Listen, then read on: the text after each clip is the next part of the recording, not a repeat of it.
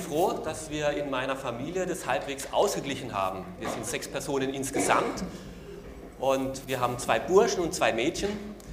Und dann ist es immer wieder spannend, wenn mal am Wochenende wir sagen, komm, lass uns doch miteinander eine DVD schauen, was dann tatsächlich geschaut wird. Wer dann siegt, mehr die weibliche Hälfte oder mehr die männliche, ob wir dann sowas wie Stolz und Vorurteil oder geliebte Jane schauen oder eher die andere Partei siegt mit ähm, Braveheart, James Bond äh, oder eben Gladiator. Und ähm, heute werden wir auf jeden Fall eine Predigt hören für mehr für die männliche äh, Seite unter uns. Ich wollte eigentlich schon eigentlich so im Vorspann äh, von so einem Männerfilm, von so einem Heldenfilm von Braveheart bringen. Ähm, aber da war dann meine Frau doch nicht dafür, das ist, kannst nicht zeigen, das ist zu brutal. Ähm, und äh, da, ja, jetzt muss ich es euch kurz erzählen.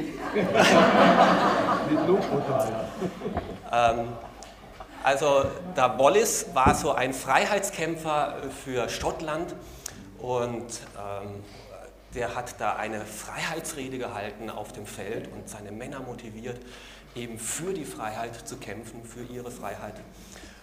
Und das, was ihn sein ganzes Leben lang äh, getrieben und bewegt hat und beflügelt hat, das war auch sein letztes Wort, dann als er hingerichtet worden ist. Dann hat er nicht abgeschworen und nicht ähm, die Folter sich erleichtert, sondern das letzte Wort war Freiheit. Oder Gladiator Maximus. Für seinen Traum von Rom hat er gelebt und ist er gestorben dann in der Arena. Und heute hören wir auch die letzten Worte eines großen Helden. Und in, auch in seinen letzten Worten wird deutlich, wofür er gelebt hat, was ihn sein Leben lang ausgemacht hat, was ihn beschäftigt und geprägt hat. Und wir hören und lesen die letzten Worte von dem großen König David in 2. Samuel im 21. Kapitel, die Verse 1 bis 7. Dies sind die letzten Worte Davids. David, der Sohn Isais, spricht. David, der Mann, den Gott erhört hat. David, der Mann, den Gott Jakobs gesalbt hat. David, der Liebling der Lieder Israels. Der Geist des Herrn spricht durch mich, seine Worte liegen auf meiner Zunge. Der Gott Israels hat gesprochen. Der Fels Israels hat zu mir gesagt, wer gerecht herrscht über die Menschen, wer in der Furcht Gottes herrscht, ist wie der, das Morgenlicht, wie die Sonne, die an einem wolkenlosen Himmel aufgeht und noch nach erfrischendem, zarten Regen Grünes sprießen lässt. Ja, mein Haus gehört fest zu Gott. Er hat einen ewigen Bund mit mir geschlossen. Sein Bund ist endgültig und besiegelt. Für immer wird er mir Erfolg und Wohlergehen schenken. Das waren die letzten Worte von David. David schreibt damit eine Art Testament. Und wenn Menschen, wenn Menschen das Leben zu Ende geht, und was dann noch wichtig ist, was dann noch lohnt, erzählt zu werden, gesagt zu werden, dann sind es wirklich wichtige Dinge.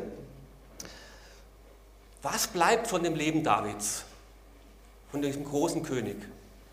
Was sollen wir in Erinnerung behalten? Was bleibt? Bis heute bleibt uns in Erinnerung zum Beispiel eben sein Kampf mit Goliath, oder? Das meiste fällt uns sofort da ein.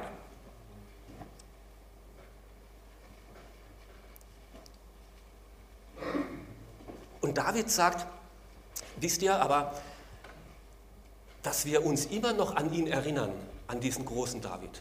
Auch jetzt, was sind es, 3000 Jahre danach.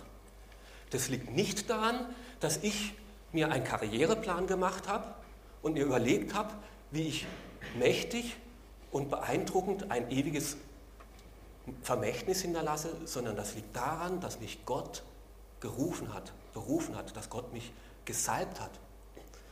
noch bevor ich irgendjemanden, irgendjemanden aufgefallen bin, ich hatte es sogar vergessen, als Hirtenjungen auf dem Feld, hat Gott mich gesehen und hat mich berufen und hat aus mir, aus dem Hirtenjungen, einen König gemacht. Und letztlich war es nicht ich und mein Ziel, sondern es war Gottes Rufen und Gottes Plan mit meinem Leben. Er hat mich von den Schafen weggerufen und er hat mich zum König erhöht. Er hat mich aus dem Staub herausgeholt und hat mich gesalbt zum Königskind. David, das ist der Mann, den Gott gewählt hat. David, das ist der Mann, den Gott gesalbt hat. So war David am Ende seines Lebens dankbar über das, was Gott mit ihm und aus seinem Leben gemacht hat. Was ist das Zweite, was von David bleibt, außer diese Heldengeschichten? Was bleibt euch von David?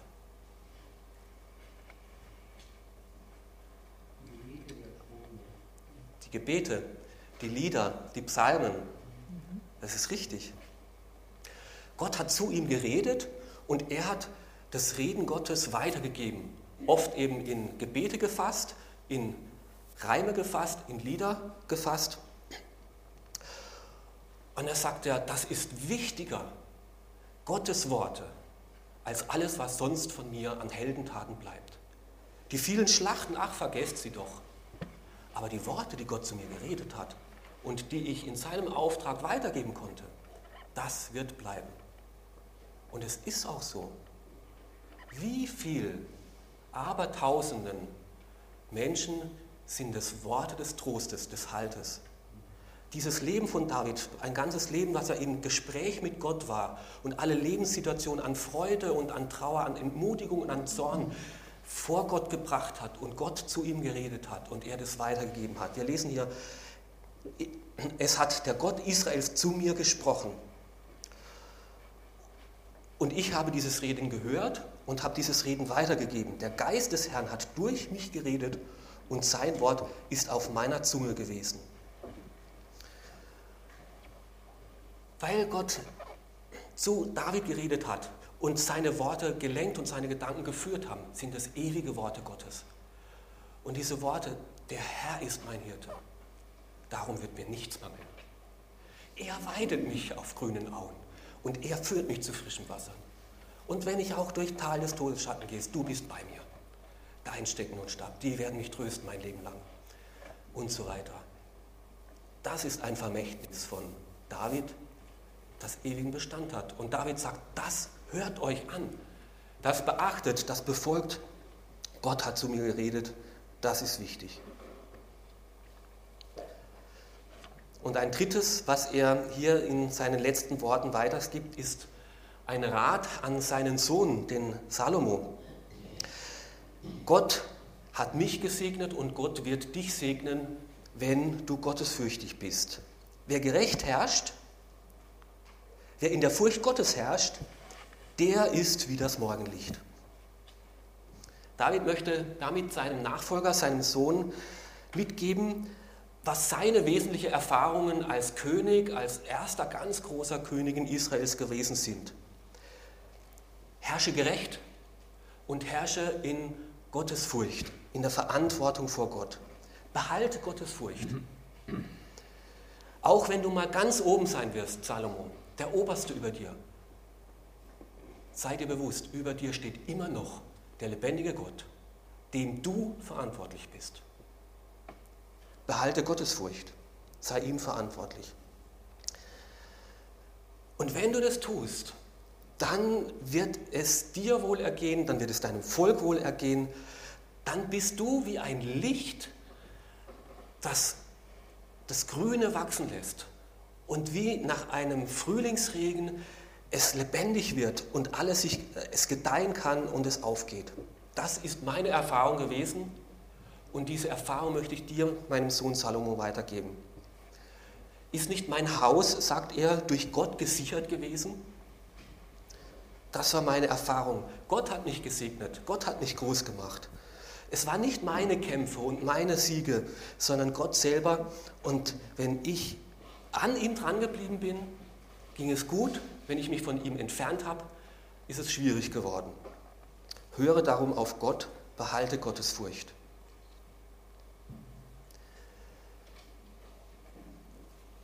Ich hoffe, dass auch von unserem Leben mehr bleibt als etwas Besitz. Dass auch von unserem Leben Erfahrungsschätze bleiben, die es sich lohnt weiterzugeben. Wo wir sagen, und das möchte ich, dass das Menschen in meinem Umfeld, meine Nachwelt behält von meinem Leben. Das sind meine Erfahrungen, meine Erlebnisschätze, die ich weitergeben möchte. Und ich kann mich mit dem, was David hier weitergibt, sehr, sehr gut identifizieren. Es ist auch meine Erfahrung, es ist so wertvoll, mach einen Anfang mit Gott. Er will dich aus der Vergessenheit einer unter Milliarden Menschen herausrufen und dich zu seinem geliebten Königskind machen. Mach einen Anfang mit Gott und höre auf Gottes Reden. Seine Worte haben ewigen Bestand und Ewigkeitswert, darum höre auf sein Reden. Handle in der Ehrfurcht vor Gott, auch wenn dich niemand sieht. Wir sind immer noch vor Gott verantwortlich. Denn wenn wir das tun, wird er uns segnen. Dann wird unser Leben Bestand haben. Es wird jetzt gelingen und in Ewigkeit Bestand haben.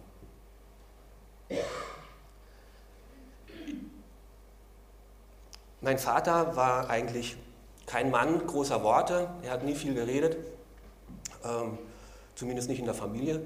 Ähm, und, aber hab, ich habe trotzdem viel von ihm mitgekriegt, viel von ihm an Erbe mitbekommen. Äh, ich habe ihn oft am Küchentisch äh, sitzen sehen, die Bibel zu lesen. Äh, er musste morgens früh aufstehen, er hat es dann eben am Abend gemacht. Ähm, er hat den Sonntag immer geheiligt. Da wurde nicht gearbeitet, das muss man gar nicht reden, das war so. Äh, hat Gott am Sonntag gesucht und geehrt. Ähm, er hat das vorgelebt, setze dich für andere Menschen ein, sei strebsam und fleißig, sei zuverlässig, steh zu deinem Wort und wenn es geht, sei so großzügig, wie du sein kannst. Ein wertvolles Erbe, ich bin meinem Vater sehr dankbar, dass er mir viele Gutes mitgegeben hat. Was wollen wir an Vermächtnis weitergeben? Was soll von deinem Leben einmal bleiben?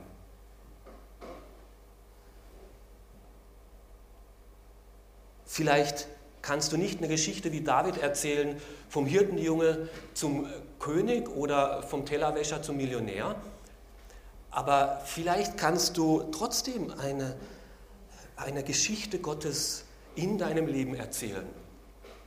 Eine Geschichte, die er mit dir geschrieben hat, vom Vereinsamten vielleicht zum Angenommenen, vom Zurückgezogenen zum Beziehungsfähigen, vom Ängstlichen, Furchtsamen zum Festen hat er mich gemacht oder vom Schuldbeladenen zum Befreiten, vom Egoisten zum Gebenden, von einem traurigen zu einem fröhlichen Menschen, von einem Verzweifelten zu einem Zuversichtlichen.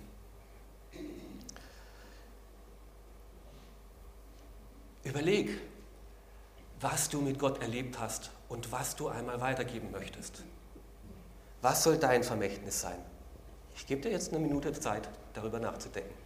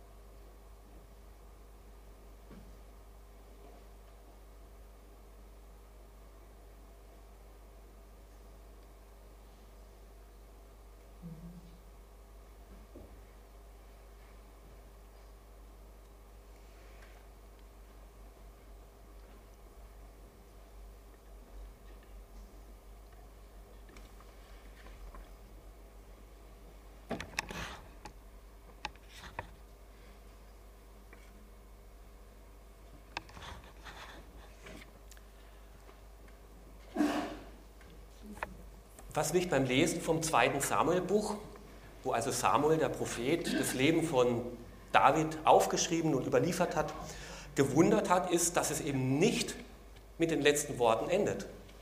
Eigentlich wäre das so ein schöner Abschluss gewesen. Letzte Worte und Schluss. Da kommen noch zwei Abschnitte. Einmal die berühmten Helden Davids und einmal eine vermessene Volkszählung. Und ich bin der Überzeugung, dass das nicht nur eine Anhängsel ist, in dem Sinne, vorher haben wir keinen eigenen Platz gefunden, bevor wir es wegschmeißen, tun wir es auch noch hinten rein, sondern dass das sehr bewusst bewählt ist, um nochmal ein Licht auf das Leben Davids zu, äh, zu bringen, um sein Leben ins rechte Licht zu rücken. Und ich möchte ein paar Verse vorlesen von den nächsten Versen, die berühmten Helden Davids ab Vers 8. Dies sind die Namen der berühmtesten Krieger Davids. Der erste von ihnen war der Hachmoniter Jischbal. Er war der oberste der drei. Einmal, da tötete er mit einem äh, Speer in einer einzigen Schlacht 800 Mann. Der zweite unter den dreien war Eliassa, der Sohn von Achochites. Eines Kampfe, äh, einst kämpfte Eliassa gegen die Philister. Nachdem das ganze Heer Israels die Flucht ergriffen hatte, tötete er Philister um Philister, bis seine Hand so müde war, dass er sie sich um sein Schwert verkrampfte. So schenkte der Herr den Israel an jenem Tag einen großen Sieg. Sie kehrten um und sammelten die Beute ein. Der nächste war Schama, der Sohn Ages. Einmal kämpften die Philister bei Lehi auf einem Linsenacker. Als das Heer Israel vor den Philistern floh, hielt Schama die Stellung, entriss das Feld den Philistern und schlug sie in die Flucht. So schenkte der Herr den Israel einen großen Sieg. Also jetzt kommen wir zu diesen Heldengeschichten, die ich euch versprochen habe. David war ein großer Held, aber David hat nie allein gesiegt. Außer vielleicht das erste Mal bei Goliath. Von David heißt es, er hat nie eine einzige Schlacht verloren. Keine einzige Schlacht in seinem ganzen Leben. Doch David siegte nie alleine, sondern hatte berühmte Kämpfer an seiner Seite, auf die er sich absolut verlassen konnte. Es war seine Elitetruppe. Das waren starke, tapfere, mutige, kampferprobte äh, Berufssoldaten, die oftmals bewiesen haben, dass sie sich zu ihrem König gestellten, äh, gestellt haben und mit ihm durch Tod und Leben gehen wollten. Da war eben dieser Jischbal, der offensichtlich von Gott übernatürliche, übermenschliche Kraft bekommen hat, hatte, um in einer Schlacht auf einmal alleine 300 Gegner, äh 800 Gegner zu überwältigen. Da war dieser Eliasa, wo alle geflohen sind und schon geglaubt haben, die Schlacht ist verloren. Da blieb er standhaft, da blieb er stehen und hat alleine weitergekämpft, bis er siegreich war. Und bis die anderen gemerkt haben, die Schlacht kippt alleine durch diesen einen Elisha und wieder zurückgekommen sind, aber eigentlich konnten sie gar nicht mehr viel machen, außer nur noch die Beute zusammensuchen. Und dann war der Schama, als alle anderen davon rannten, hat er weitergekämpft und weitergekämpft und weitergekämpft und keinen Meter preisgegeben von diesem Feld, von diesem Acker und ihn zurückerobert. Jesus ist unser König, Jesus ist unser Held, ist unser König David, der Nachfolgerkönig Davids. Er hat den Tod besiegt. Er hat Satan die Macht genommen. Aber sein Reich baut er nicht alleine, sein Reich baut er mit uns. Jesus sucht Mitstreiter, die an seiner Seite mitkämpfen. Er will und kann nicht alleine siegen. Jeder Einzelne wird gebraucht von uns. Und ohne Jesus können wir nicht siegen, aber Jesus möchte mit uns siegen, er möchte uns einbeziehen. Der Sieg hängt von uns allen ab. Jesus sucht also auch noch heute Helden, die ohne Wenn und Aber sich zu ihm, dem König, stellen und auf seiner Seite sind. Er sucht Männer und Frauen, die nicht zurückweichen, wenn es schwierig ist, die die mühsam auf sich nehmen, wenn es anstrengend ist, nicht einfach weggehen, wenn es gefährlich ist, sondern die stehen bleiben, die standhaft sind und kämpfen wollen. Dazu braucht es zuerst einmal eine, eine innere Einstellung. Ich möchte mein ganzes Leben für diesen König einsetzen. Dieser König hat sein ganzes Leben für mich eingesetzt. Wir feiern es diese Woche. Dieser König, der hat sein Leben für mich gelassen. Ich will bereit sein, auch mein Leben ganz für diesen König einzusetzen. Er ist es wert, für ihn zu leben und notfalls auch zu sterben. Diese Woche war in St. Veit ein Vortrag von Open Doors. Es gibt 100 Millionen Christen, die verfolgt werden. Heute. 100 Millionen Christen.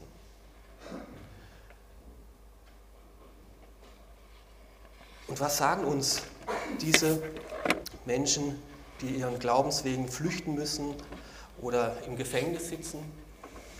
Sie sagen zwei. Vergesst uns nicht, betet für uns.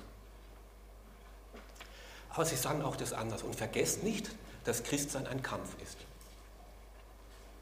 Vergesst ihr im Westen nicht, dass Christsein ein Kampf ist und kein Wellnessurlaub. Es braucht immer wieder diese Entscheidung, auch wenn es schwer wird, will ich zu Jesus stehen. Das ist gerade die Herausforderung heute am Palmsonntag. Wenn es leicht ist, wenn alle jubeln, dann ist es leicht mitzujubeln. In der Gemeinde Loblieder singen, das ist gut und schön, es baut uns auf und es soll auch so sein. Aber die Frage ist, was ist fünf Tage später? wenn wir allein sind, in der Firma, in der Nachbarschaft, in der Familie, wenn die anderen alle so anders denken, stehen wir dann auch noch zu diesem König, zu unserem Jesus. Kämpft den guten Kampf des Glaubens, heißt es im Neuen Testament. Christsein ist immer wieder ein Kampf, aber für den Guten, ein, ein guten, ein lohnenswerter Kampf. Ich kann mich noch wie heute an eine Situation von vor 25 Jahren zurückerinnern. Ich war Leiter von einem Jugendlager und wir hatten da äh, einen äh, Special Guest eingeladen, Rube Sims aus Chicago. Er war ein wirklicher leiblicher Nachkommen der Sioux-Indianer, also Sioux heißen es bei uns. Und ähm, der hat dort eben äh, viele spannende Geschichten äh, eben von den Indianern erzählt und sie auch mit Gott verbunden. Äh, und er hat uns dort eben von den Dog Soldiern erzählt. Dog Soldiern war die Elitetruppe unter den Sioux-Indianern und die haben ein Gelübde äh, gegeben. Äh, und zwar hatten sie ein, ein, eine leichte Schnur äh, an ihrem Speer äh, und die war so drei Meter lang äh, und die hatten sie an ihrem Gürtel festgebunden und am Speer. Also wenn sie den Speer werfen wollten, ist sie leicht gerissen. Aber die Abmachung war die, wenn wir kämpfen und der Kampf zu kippen droht, dass wir überwunden werden, dann verspreche ich, dass ich diesen Speer in den Boden ramme und diesen Umkreis von diesen sechs Meter Durchmesser nicht verlassen werde. Entweder siege ich oder ich sterbe. Aber wir geben keinen Meter Preis. Und oft war es so, dass diese Entschlossenheit, hier stehe ich, hier sterbe ich, den Kampf gewendet hat. Neuen Mut und Entschlossenheit der ganzen, den ganzen äh, Kriegern gegeben hat und sie deswegen den Kampf gewonnen haben. Und damals hat er uns herausgefordert, wer ist bereit, so für den Herrn einzustehen? Der soll jetzt aufstehen. Und ich habe es versprochen damals. Ich bin aufgestanden. Und ich weiß es bis heute noch. Und es hat mir oft geholfen, wenn ich gedacht habe, es ist zu schwer. Es braucht manchmal diesen Entschluss, ich bin bereit, hier zu stehen, egal was es kostet. Und dazu möchte ich auch euch herausfordern und dazu fordern uns diese Helden Davids heraus. Sei standhaft. Auch wir haben mit Feinden zu kämpfen. Und es sind sogar schwierigere Gegner als die Philister damals, weil wir nicht mit Fleisch und Blut zu kämpfen haben.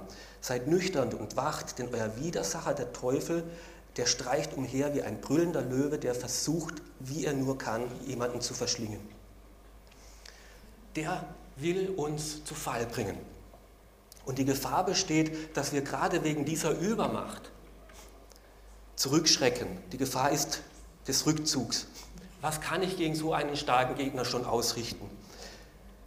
Da bekommen wir vielleicht Angst. Wir haben den Eindruck, weiterhin für die Wahrheit zu kämpfen. Wir sind doch eh schon auf verlorenen Posten. Wir sehen, dass wir in der Minderheit sind. Ähm, wie können wir da noch weiter kämpfen? Dass wir zu schwach sind, dass wir immer und immer wieder fallen gegen die eigenen Unzulänglichkeiten, gegen die eigenen äh, Bindungen und Züchte. Wir drohen zu verzweifeln, weil, weil wir so viele alltägliche Niederlagen am Alltag erleben oder weil unsere Überzeugung in der Öffentlichkeit so verspottet wird. Und dann sagen uns diese Helden, lässt uns David ausrichten, sei standhaft, steht fest, weicht nicht zurück. Auch Paulus im Epheserbrief, so steht nun fest, umgürtet eure Lenden mit der Wahrheit, angetan mit dem Panzer der Gerechtigkeit, bereit einzutreten für das Evangelium des Friedens. Wir kämpfen ja nicht für eine schlechte Sache, sondern für die, das Evangelium, die gute Botschaft des Friedens. Jesus ist der Sieger, aber er braucht uns. Wir sollen mitkämpfen.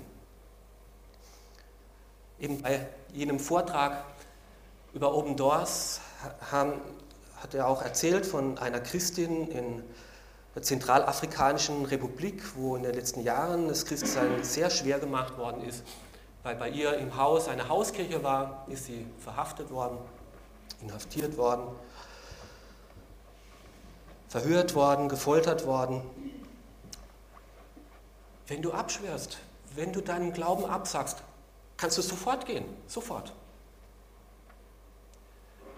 Und dann wurde ihr gesagt, ach, weißt du, dein Pastor wollte dich besuchen, den haben wir gleich da behalten. Den haben wir auch verhört. Der hat deinem Glauben eh schon längst abgeschworen. Was hindert dich, das jetzt auch zu tun? Dann hat sie gesagt, das haben sie nur gesagt übrigens, der Pastor war gar nicht da. Ähm, ich folge nicht meinem Pastor, ich folge Jesus Christus nach.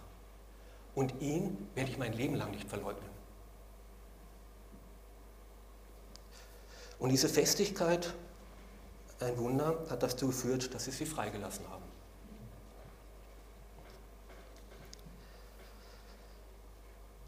Auch wir stehen in einem geistlichen Kampf und ständig gibt es Versuchungen, gib auf, es lohnt sich nicht weiter zu kämpfen, lass es sein.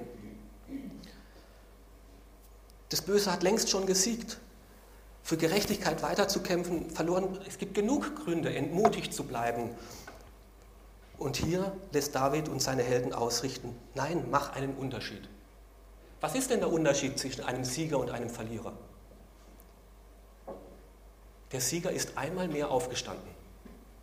Einmal mehr aufgestanden. So steht nun fest. Und dann heißt es hier zweimal bei diesen Helden, so schenkte der Herr den Israel einen großen Sieg. Letztlich war es nicht ihre eigene Kraft, sondern der Herr schenkte ihnen Sieg. Aber ihre Entschlossenheit war gegeben. Ich will standhaft sein. Und dann schenkte der Herr ihnen den Sieg. Und das wünsche ich uns. Diese Entschlossenheit, diese Festigkeit für diesen König lohnt es sich zu leben und zu sterben, zu kämpfen bis zum letzten. Und dass wir dann etwas erleben, wo es sich lohnt, aufzuschreiben und weiterzugeben und auch wir Siegesgeschichten zu erzählen haben, weil Gott sich uns Siege geschenkt hat. Eine Möglichkeit, ganz konkret mitzukämpfen, ist diese Karte, die ihr am Anfang bekommen habt. Da ist, das, wir werden im Oktober eine Vortragsreihe haben, wo wir öffentlich diesen Jesus proklamieren, bekennen, er ist auferstanden, er lebt, er ist der König, den es lohnt nachzufolgen. Und du kannst mitkämpfen, indem du da hinten für fünf Leute betest. Ich möchte, dass die kommen. Ich möchte, dass du mir Gelegenheit gibst, sie einzuladen. Herr Jesus, ich bitte dich, dass du sie öffnest und vorbereitest, dass ihr Herz auf ist und sie dich hören und erkennen dürfen. Und bis Oktober ist noch lang.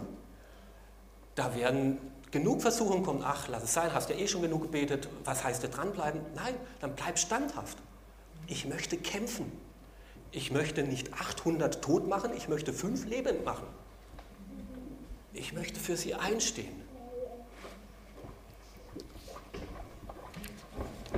Und am Mittwoch wollen wir damit beginnen, bei der Gebetsstunde, Gebet auch für diese Evangelisation, für diese Einsatz, äh, Vortragsreihe. Übrigens musst du kein Superheld sein wie diese drei. Das waren nur die drei Superhelden am Anfang. Wenn ich jetzt dieses Kapitel weiterlesen würde, das würde dir echt fad werden, weil da ist ein Name nach dem anderen. Wird einfach nur so aufgezählt. Der und der und der und der hört auch noch zu den Helden und der gehört auch noch zu den Helden und das ist auch noch ein Held. Da geht es so runter listenweise. Und mir hat es zuerst schon leid getan um die Schafe, die da haben sterben müssen, um das Pergament damals äh, darauf aufzuschreiben und sowas. Und dann habe ich gedacht, aber warum war das Gott so viel wert, dass diese Leute aufgeführt werden? Das ist ja ein bisschen. Und dann habe ich gedacht, na, Gott wollte das. Der hat sich für mich eingesetzt. Und der hat mitgearbeitet. Und der hat gekämpft. Und der hat nicht aufgegeben. Und ich habe ihn gesehen. Und ihr sollt es alle wissen, jeder kleine Held, der sich für mich einsetzt, der mitstreitet, der mitkämpft, der ist mir so wichtig, dass er nicht in Vergessenheit gerät. Das werde ich in Ewigkeit mir bemerken. Und das sollen auch alle anderen wissen. Das ist wichtig. Und für mich sind diese Heldengeschichten toll geworden, weil Gott sich zu dienen Leuten stellt, die sich für ihn einsetzen. Die sind mir wichtig, die liegen mir am Herzen.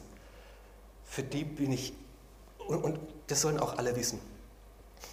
Also, wenn du dich einsetzt für andere Menschen, wenn du dich einsetzt für den Herrn Jesus, darfst du wissen, Gott schaut auf dich und er freut sich über dir. Und du hast einen Platz, vielleicht nicht in seinem Wort, aber in seinem Herzen. Ja.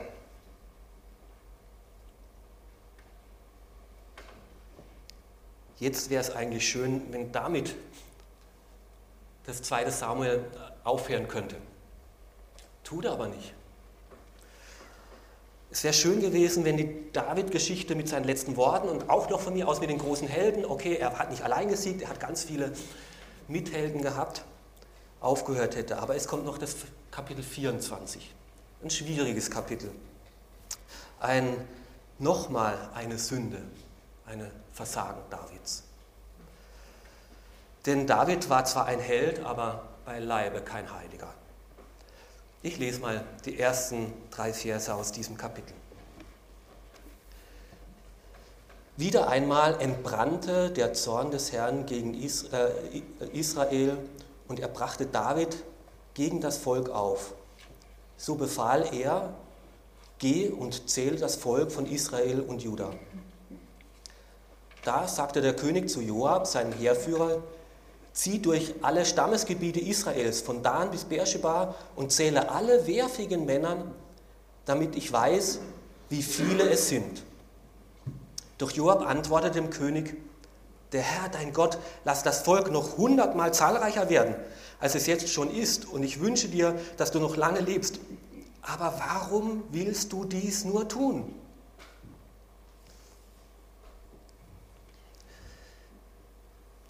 David war kein Heiliger, er veranlasst hier eine vermessene Volkszählung und sein Leben endet eben nicht mit einer Heldengeschichte, sondern mit einer peinlichen Niederlage.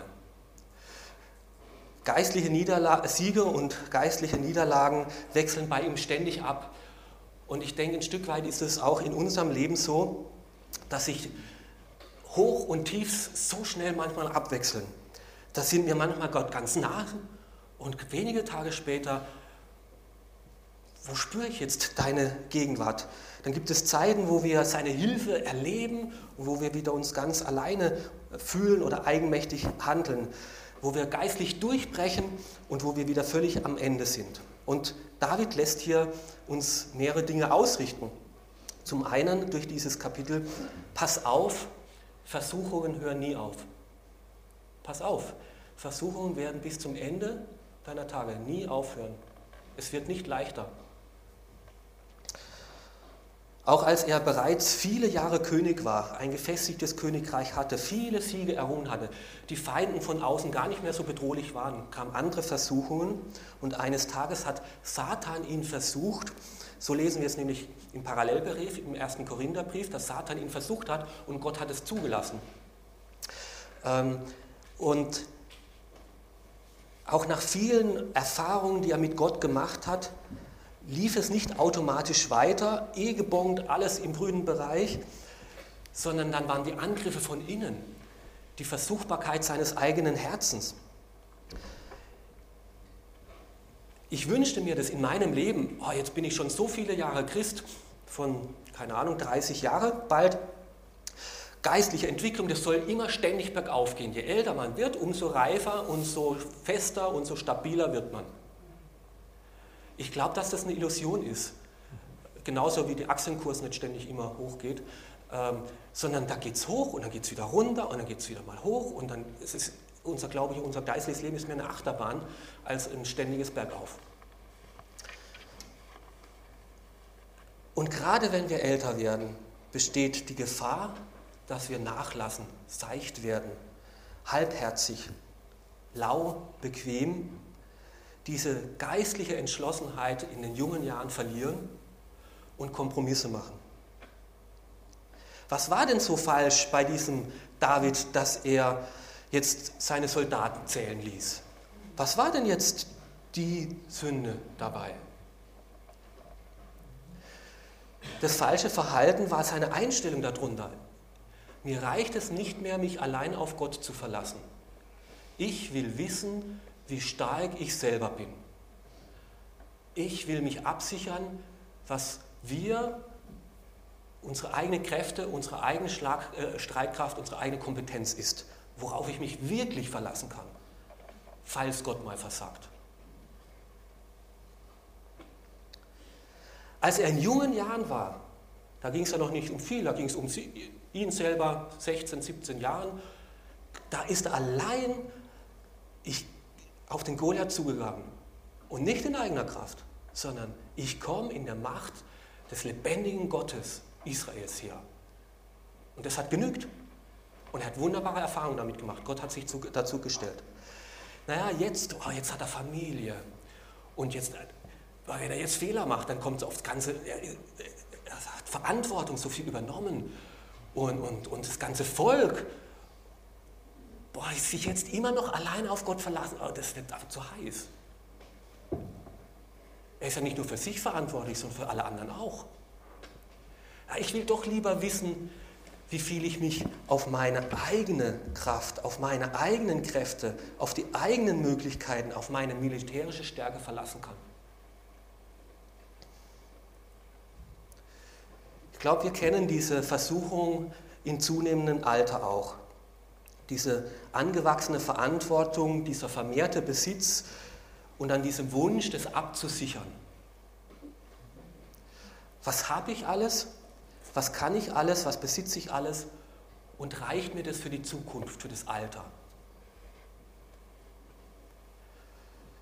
Wenn wir so denken, worin unterscheiden wir uns dann noch von Nachbars, die Gott nicht kennen? Überhaupt nicht. Wo ist dann unser Vertrauen in diesen Schöpfer, der auf uns aufpasst und uns versorgt? Und das hat David, diese Versuchung des Widersachers, nicht standgehalten, sondern nachgegeben. Ich will zusätzlich noch wissen, was ich selber an Möglichkeiten und Kapazitäten habe, damit ich mich nicht ganz auf Gott verlassen muss.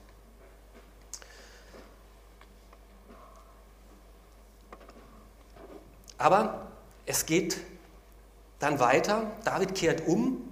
Gott straft ihn für diesen Eigensinn, für dieses Misstrauen. Und David kehrt um.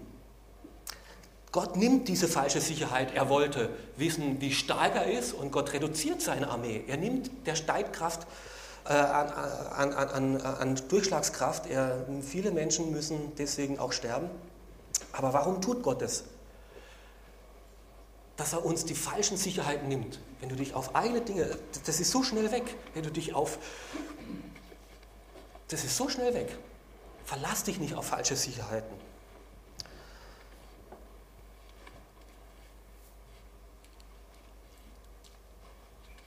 Ein weiteres, was wir hier von David lernen können, als Gott ihm das bewusst gemacht hat durch diese Strafe, ist er umgekehrt.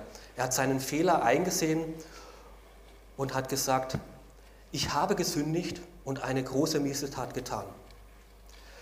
Und immer und immer wieder tut es David. Wenn Gott ihn konfrontiert, du bist ja auch falsch unterwegs, es ist falsch, was du tust, ist David zu dieser Einsicht gekommen und ist umgekehrt. Und jedes Mal hat Gott ganz sofort neu gezeigt, okay, ich will dir vergeben. So kannst du Vergebung bekommen. Gehe hin und errichte einen Altar dort auf der Tenne des Jebusiters Arauna. Das war der Ort, wo später dann die, der Tempel gebaut worden ist, wo später dann Jesus gekreuzigt worden ist. Das ist der Ort, wo wieder Versöhnung geschehen kann für die Fehler, die du getan hast. David hatte ohne Zweifel sehr viel falsch gemacht. Und jetzt zum Schluss wird uns das nochmal vor Augen geführt. David war kein Heiliger, wie wir uns das oft so vorstellen, im Sinne, der hat immer alles richtig gemacht. Okay, einmal hätte er mal die Baziba, das war ständig, es war ständig ein Auf und Ab und voll daneben und wieder voll gut drauf. Aber was David jedes Mal gemacht hat, ist, wenn Gott ihn konfrontiert hat mit Fehlverhalten, jedes Mal hat er es eingesehen, jedes Mal hat er Buße getan, jedes Mal um Vergebung gebeten. Und das ist der Unterschied zu Saul. Als Gott den Saul, sein Vorgängerkönig, konfrontiert hat mit Fehlverhalten, hat er Ausreden gehabt, ja, die Umstände und was weiß ich, und ist nicht umgekehrt. David ist immer umgekehrt. Und deswegen sagt zu diesem Gott zu diesem David, das ist ein Mann nach meinem Herzen der hat mehr Fehler gemacht, wie wir alle zusammen unser ganzes Leben hinkriegen. Dieser David. Trotzdem war er ein Mann nach dem Herzen Gottes, weil er jedes Mal seine Schuld eingesehen hat, zu Gott umgekehrt ist und sagt, vergib mir. Fallen ist menschlich, liegen bleiben ist teuflisch. Gib auch, sagt der Teufel, bleib liegen. Aufstehen ist göttlich. Und Männer und Frauen Gottes mögen große Fehler machen, aber sie kehren immer und immer wieder zu Gott zurück. Er musste zwar auch über weite Strecken noch unter den Folgen seiner Sünden leiden. Das haben wir im Hauskreis diese Woche gehabt. Dieses Fremdgehen und dieser Konflikt in seiner Familie hat sich noch weiterhin ausgewirkt. Auch hier mussten viele Menschen leiden, unter seiner Vermessenheit des Volks zu zählen. Aber Trotzdem gab es jedes Mal einen Neuanfang. Trotzdem hat Gott jedes Mal gesagt, und es gibt einen Neuanfang, ich mache weiter mit dir. Und David hat gesagt, ich will in die Hand des Herrn fallen, denn seine Barmherzigkeit ist groß.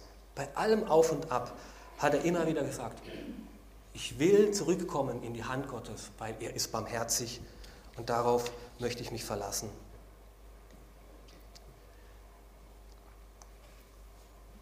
Wie ist es euch gegangen beim Lesen dieser David-Geschichte?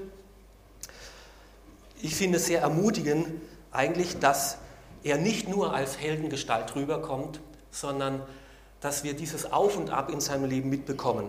Auch diese unheiligen Seiten, dass die von David nicht verschwiegen werden. Weil auch bei mir ist oft gut und schlecht oft so beinahe beieinander. Also mein Innenleben ist ja manchmal so wie ein Marmorkuchen, ja. Da ist also so gemischt, ja, so helle Seiten und dunkle Seiten so direkt nebeneinander. Ich kann nie sagen, heute bin ich nur gut oder heute bin ich jetzt nur schlecht. Aber trotzdem konnte durch alle Auf und Ab, konnte Gott mit diesem David Geschichte machen, konnte Gott diesen David gebrauchen und ist ein Held im Reich Gottes geworden. Und es macht Hoffnung für mich, für unser Leben, wenn wir das beachten, was, Paulus, äh, was David hier am Schluss uns mitgibt, was am Ende noch zählt. pass auf von den Fallen, die Satan dir stellen möchte. Gerade wenn du schon 20, 25, 30 Jahre Christ bist, pass auf. Setze deine Sicherheit nicht in falsche Dinge, in eigene Kompetenzen und Stärken. Werde nicht lau und halbherzig kompromissbereit. Und wenn du in Gefahr stehst, dann kehr um. Kehr wieder zurück zu Gott. Ich will mein ganzes Vertrauen in dich setzen. Ein Neuanfang ist jederzeit immer und immer wieder und immer wieder nötig, äh, möglich. Und dann sind wir standhaft, bleiben wir standhaft. Ich will nicht weichen, ich will mich nicht entmutigen lassen. Ich will kämpfen an der Seite dieses meines Königs. Ich will ein Held sein in seiner kampfstarken Truppe. Jesus an der Seite stehen, durch dick und dünn. Und er wird diese Entschlossenheit sehen und stärken und am Schluss mir Siege schenken. Und wenn wir so mit ihm unterwegs sind, dann haben auch wir einmal am Ende unserer Tage etwas zu erzählen.